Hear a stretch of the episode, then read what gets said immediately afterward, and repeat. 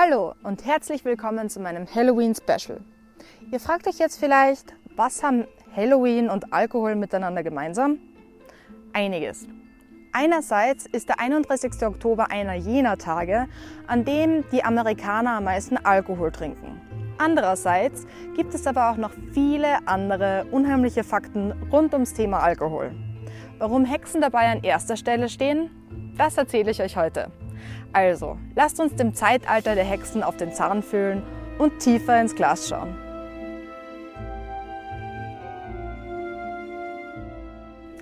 Was ist aber das sogenannte Zeitalter der Hexen?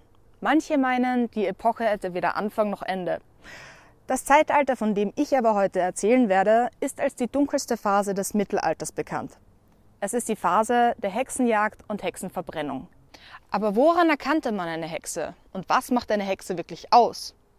Nicht ohne Grund haben wir alle ein stereotypes Bild im Kopf von einer alten, buckligen Frau. Mit Hexenhut, Besen und schwarzer Katze sind sie so ziemlich in jedem Buch abgebildet. Nicht zu vergessen natürlich der große Kessel mit einem gefährlichen Trank drin.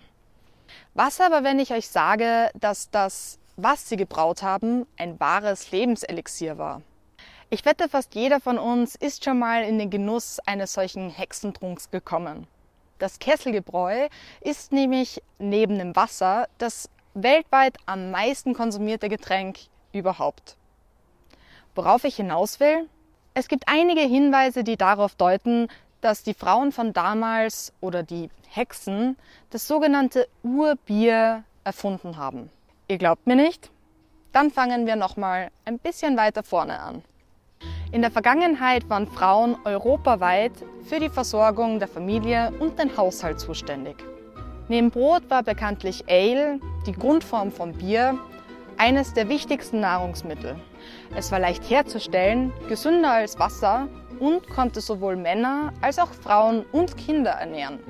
Das Bier aus dem Mittelalter unterscheidet sich aber zu dem Bier von heute stark. Anders gesagt, Ale war nichts anderes als ein dünnflüssiger, geschmackloser Getreidebrei. Das Brauen war in erster Linie Frauensache. Über die Zeit hatte jeder Haushalt seine eigene Rezeptur. So wie heute jede Oma ihr eigenes Gugelhupfrezept hat. Mit Kräutern, Gewürzen und Pilzen hat man nämlich versucht, den Geschmack des Getreidebiers etwas besser zu machen. Wegen der vielen Zutaten war kein Ale mit einem anderen vergleichbar. Der größte Nachteil war die geringe Haltbarkeit.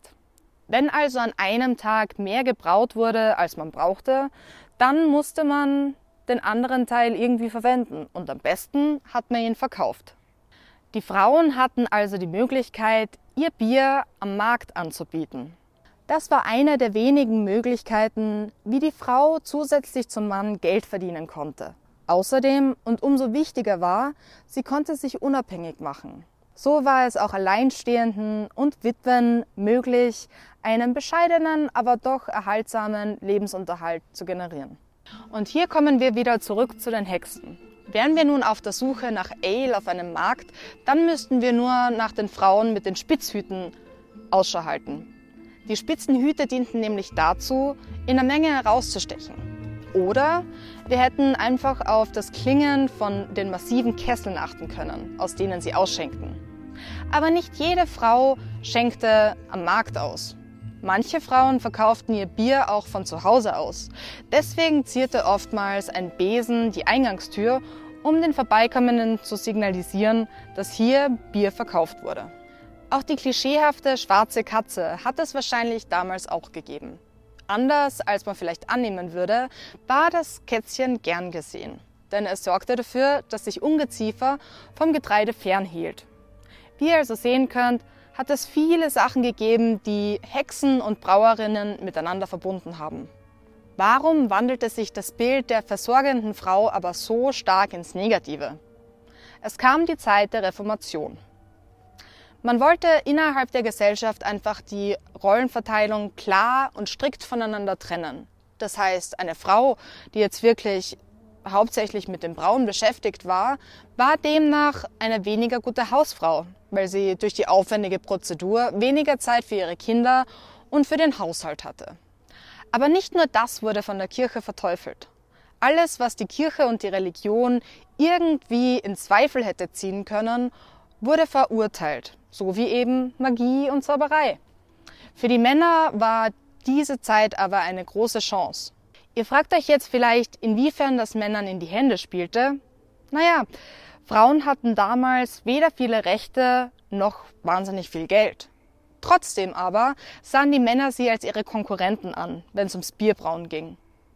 Wenn jetzt also ein Mann einer Frau in die Schuhe schob, dass sie eine Hexe sei, war das eine geeignete Möglichkeit, sie loszuwerden. Das Alebrauen wurde für das weibliche Geschlecht also immer gefährlicher.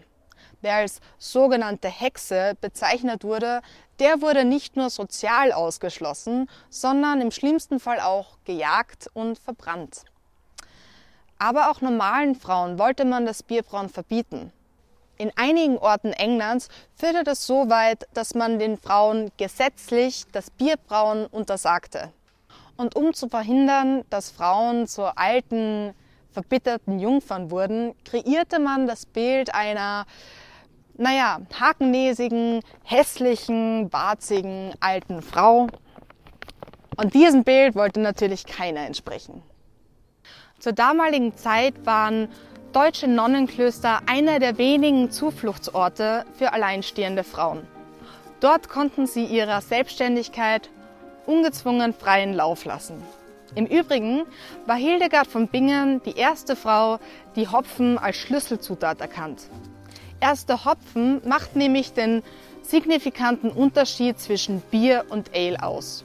Abgesehen davon ist es eben wahnsinnig konservierend und deswegen konnte Bier letzten Endes in so großer Menge weltweit produziert werden.